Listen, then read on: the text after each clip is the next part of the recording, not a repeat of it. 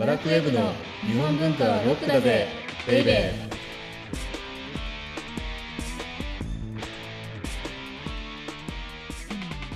ーこんにちは。バラクウェブ編集長、セバスチャン高木です。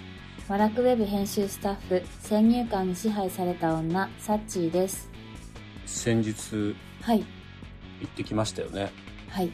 山種美術館の、山種美術館ってどこにある美術館でしたっけ？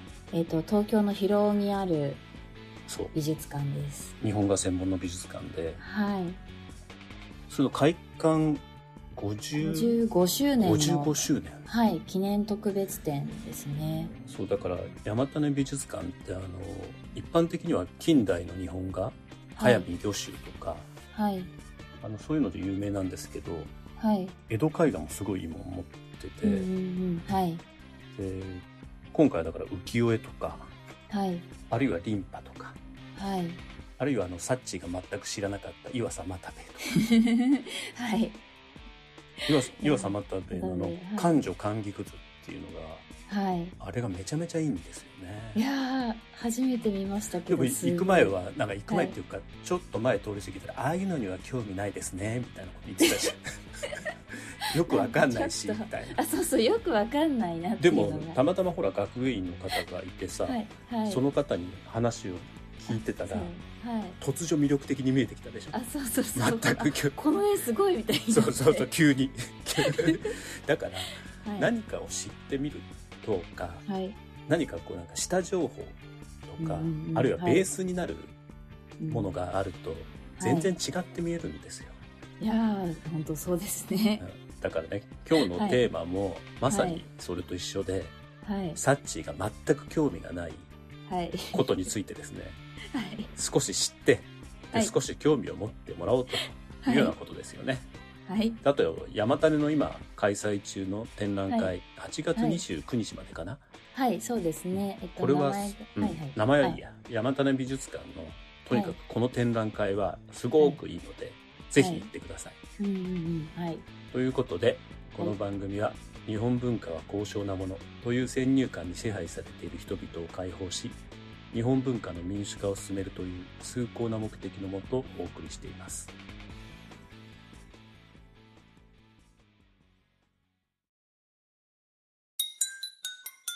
日本文化はロックだぜベイベー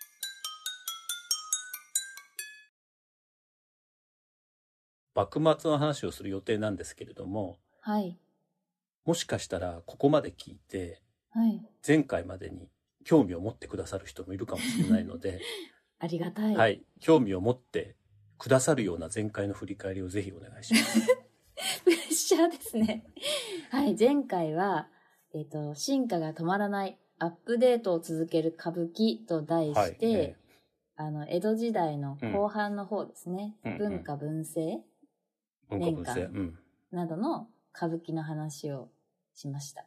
だから物語が複雑になったりとかはい。あるいは今私たちが知ってる歌舞伎十八番みたいなものが制定されて、はい。まあ、文化文政年間って本当に江戸の後期なんですけれどもはい。だからこの頃庶民文化がピークを迎えていて、はい。それでこの庶民文化の代表の歌舞伎っていうのもピークを迎えていたんだけれども、うんうんうんはい。それまでにはその元禄ってその1670年ぐらいからはい。ずっとアップデートを繰り返してきたうんその歌舞伎の DNA があったんだっていうようなことをね、はい。あの、前回やったので、はい。もし興味を持った方は、うん。前回も聞いていただけるとと。うん。嬉しいですね。歌舞伎っていうのはまあ江戸の花ですよね。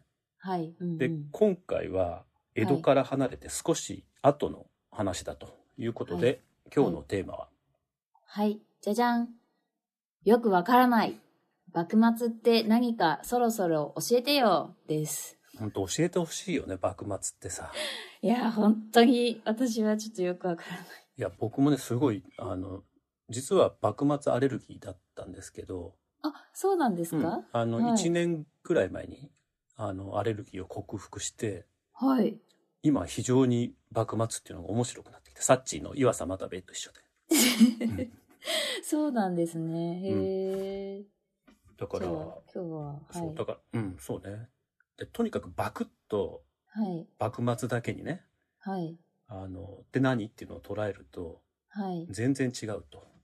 うーん。じゃあ今日はそのきっかけとなるお話がうん。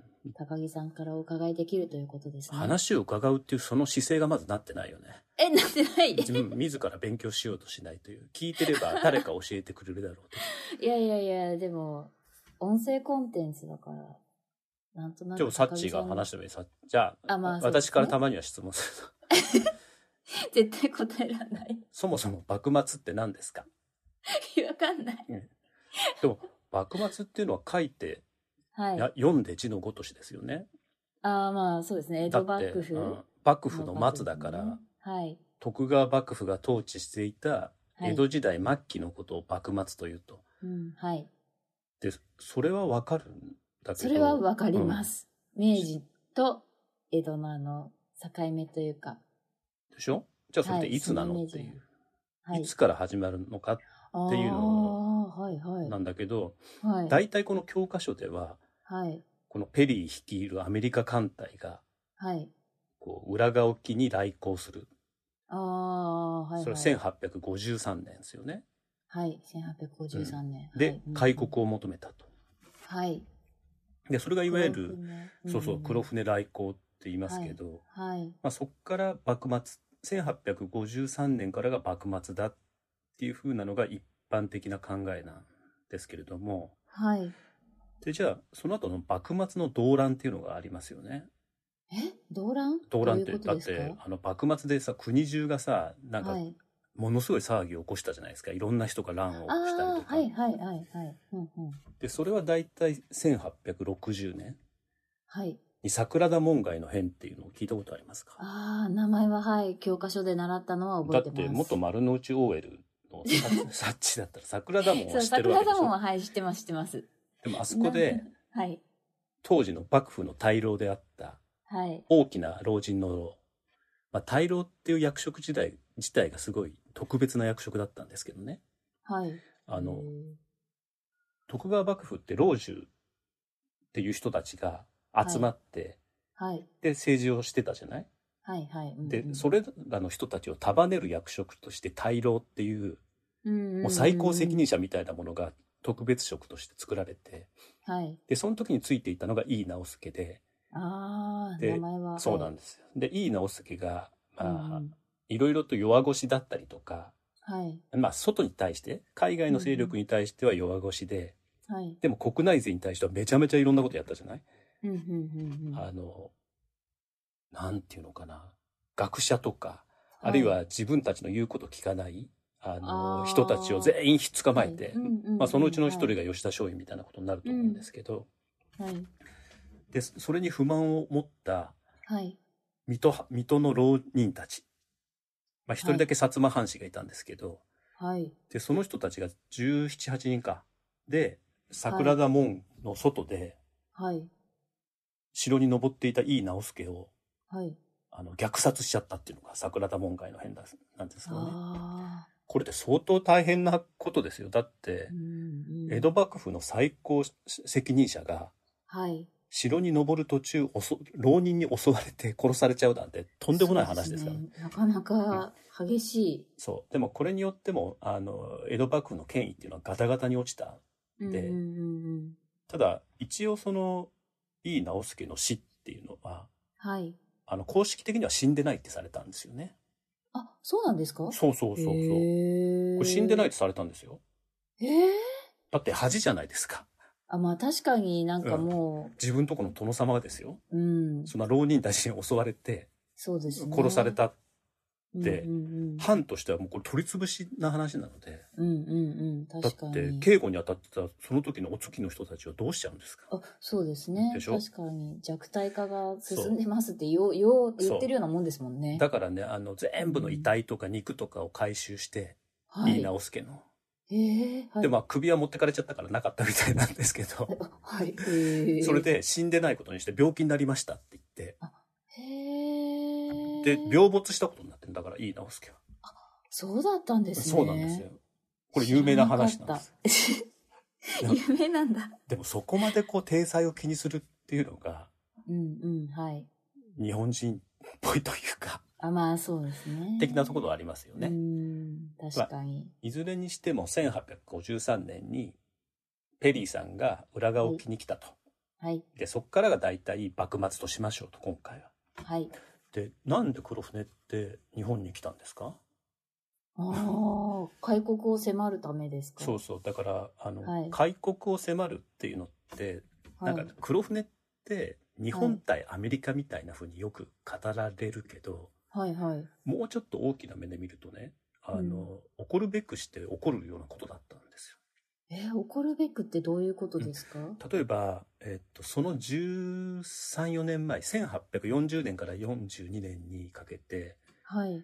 お隣の国の中国、当時は清でしたよね。ああ、はい、うんうん。で、清でアヘン戦争が起こって、はい、うんうん。アヘン戦争って聞いたことあるでしょ？はい、名前は。名前だけは、いつもながら。はい、いつもながら。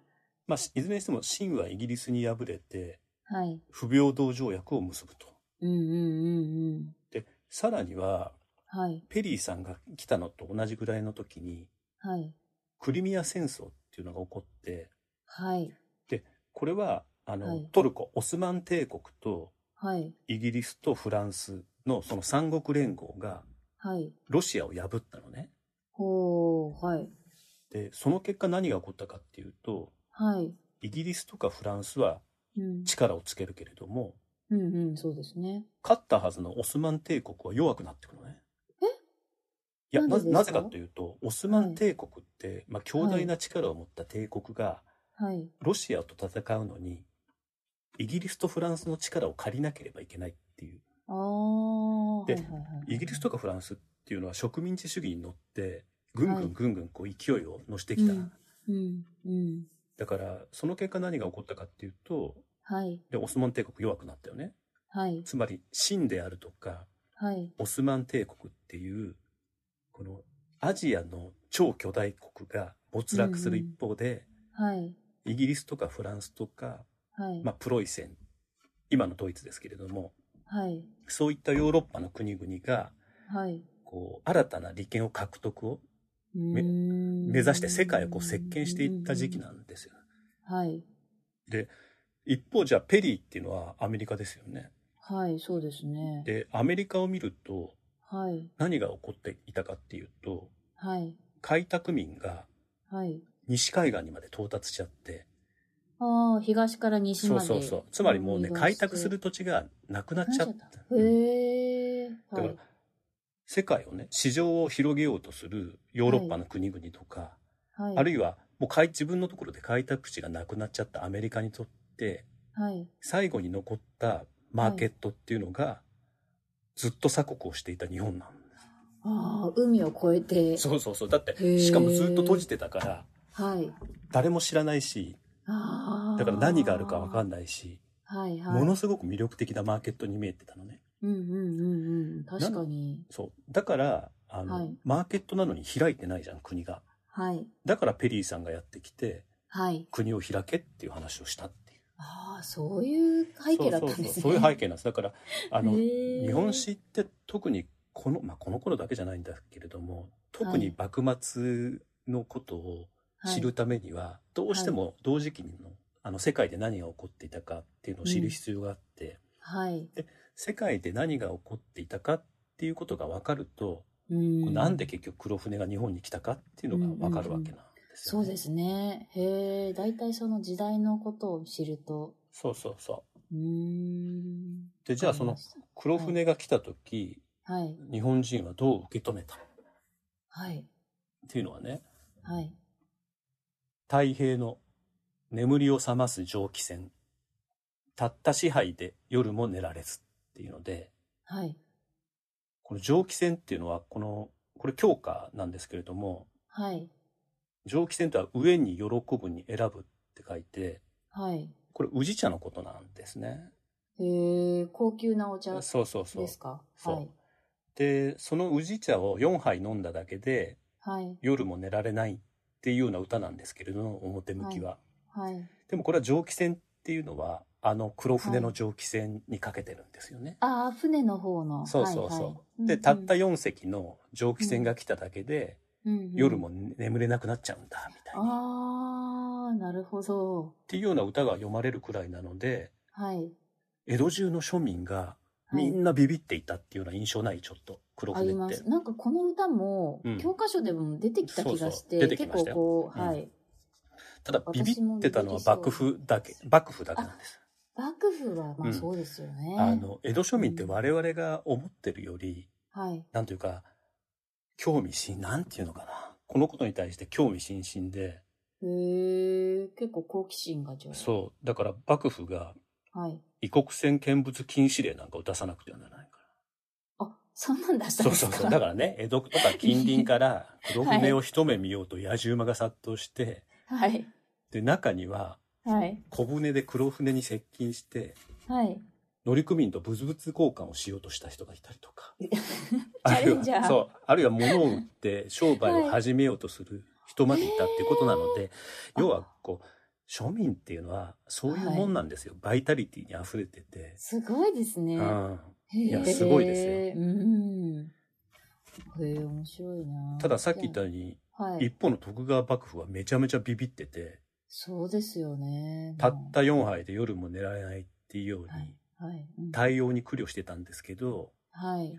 このことがね、この先大問題を起こすんですよ。え？どういうこことのですか？幕府の弱腰が大問題を起こすんですけど、はい。これはもうまさに、あの、幕末の肝なので、はい。ここからは次回とお、次回。はい。いうことにしましょうと。はい。気になる。気になるでしょ？気になるところで終わらないと。なんか、そうですね。ドラマとか漫画の鉄則みたいな感じですねじゃあ、だから今日のことを整理すると、はい。まあ、幕末っていうのは、はい。江戸幕府の末期のことだと。はい。で、それがいつから始まったかっていうと、はい。1853年に、はい。で、ペリーさんが来てからだ。これ、江戸幕府が終わるのって、えっと、1867年か、もしくは1868年っていう説もありますよね。はい。だから、うん、期間としては10年ぐらいだと。うーん。ああ、じゃあ本当激動の時代なんだ。で、黒船が何で来たかっていうと、はい。当時、世界で起こっていた、まあ、はいまあ、開拓ブームですよ、言ってしまえば。うんうんうん。はい。その開拓ブームの世界情勢において、はい。ずっと鎖国をしていた日本っていうのは、めちゃめちゃ魅力的なマーケットだったので、まあ、はい必然的だった。うんうんうん。はい。で、黒船が来た時、はい。庶民は、まあ、あの、好奇心にうんうん。満々で、めちゃめちゃよろ、もう楽しんでたと。はい。ただ、幕府はすごい弱腰で、はい。このことが実は幕末の肝になるとうんうんいうのが、今回のおさらいだったと。はい。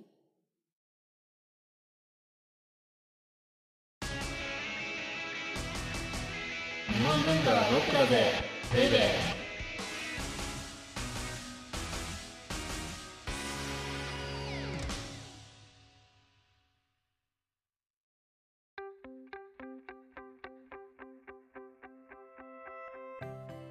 この後、audiobook.jp をお聞きの皆様には、えーワラクウェブのおまけのおまけという特典音声がありますので、ぜひ最後まで聞いてください。じゃあ次回は、まあ、気になるところで終わったということで、うん。そうですよね。次回は、はい、はい、よく聞くけど、はい、尊王攘夷って何？っていうのと、はい。